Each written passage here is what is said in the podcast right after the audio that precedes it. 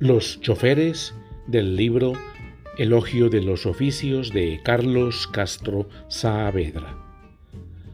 Hay un rumor de máquinas que marchan velozmente por carreteras y avenidas del mundo.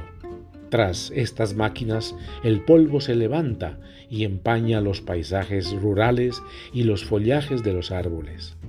Los motores se beben las distancias, devoran los postes del telégrafo y del alumbrado, las llanuras donde pastan caballos de carbón y toros de azafrán, y aún el surtidor que refresca las plazas de los pueblos y trata de llegar hasta el cielo con su hilo de música. Pero el acero y el hierro no se desplazarían en la forma indicada si no fuese por los choferes y la pericia de sus manos. Ellos castigan la pereza de los, de los, metales, ponen en marcha los vehículos y los gobiernan con valor y con sabiduría. Activos y tenaces auxiliares del progreso de la humanidad son los choferes, mas no los que conducen automóviles en forma deportiva y despreocupada, y con la sola intención de divertirse, sino los que realizan este oficio tan duro y a la vez tan alto, por vocación, por necesidad e inclusive por imperativos indescifrables. Choferes de las ciudades y las carreteras, los primeros giran incansablemente en torno de los parques y de los edificios en busca de trabajo, o con pasajeros que se comportan como tales y apenas dejan una brisna de su alegría o de su pena en los vidrios y los cojines de los taxis. Los segundos horadan con sus máquinas los paisajes campesinos, hacen temblar los valles que cruzan raudamente y coronan las montañas más altas con lentitud y con paciencia, abrumados por el peso de la carga y amenazados por la profundidad de los abismos. Unos y otros tienen que batirse duramente con las dificultades. De día y de noche los persigue el peligro, los estrecha la muerte contra los muros y los barrancos, y la vida los obliga a despreciar el miedo y a no darse reposo. No todos los choferes son hombres buenos. Hay conductores que a menudo cometen faltas de diversa índole, pero los errores de unos pocos, así sean inexcusables y frecuentes, no pueden servir de base para juzgarlos a todos con rudeza y con odio. Esta actitud, que suele darse a diario por desgracia, además de una torpeza, es una injusticia. Errores se cometen en todos los campos de la actividad humana y, en más de una ocasión, los reyes han empañado su corona y los ríos su desfile de espejos.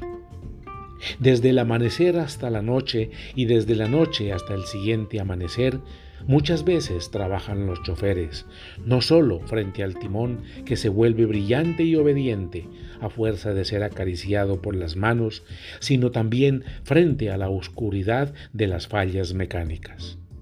Tendidos bajo los automóviles y los camiones y avaramente iluminados por el sudor que emana de sus poros, los choferes reparan las piezas que se rompen y las instalaciones que se funden. En tales circunstancias se tiene la impresión de que van a agrietarse con el peso de los automotores, pero la verdad es que retornan a la luz y a recibirlos sale el viento, el cual, en honor de ellos, agita la cinta de la carretera y la llena de música y aromas forestales.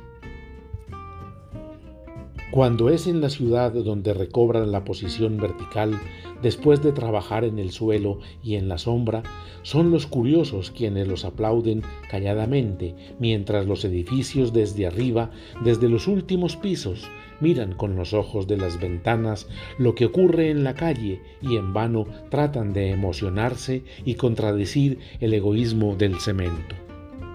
Hombres de carne y hueso son los choferes y, como tales, merecen mayor estimación que los vehículos que conducen, así se trate de aparatos flamantes y costosos.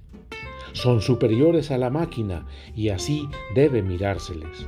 Son ellos los que humanizan el metal, los que ennoblecen el timón con el calor de las manos y la sangre, los que dejan en los pedales la ternura y la rudeza de sus pies, los que obligan a los motores en las pendientes a jadear como seres vivos, los que, al frenar de repente, hacen pensar en un corazón que se detiene, de repente también, los que sueñan con alas al hundir el acelerador, los que, al hacer los cambios, sienten que son las propias articulaciones las que responden y obedecen, los que se miran en el espejo que llevan frente a su puesto de comando y lo convierten en morada del rostro y de los gestos más cotidianos y más simples.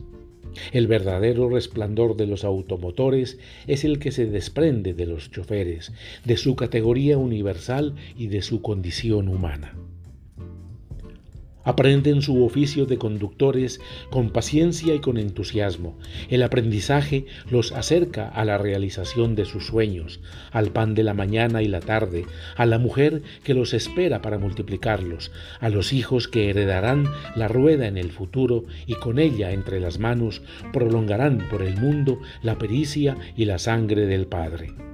El dominio de las máquinas es ya su plenitud, su incorporación definitiva al cuerpo y al ritmo de la comunidad.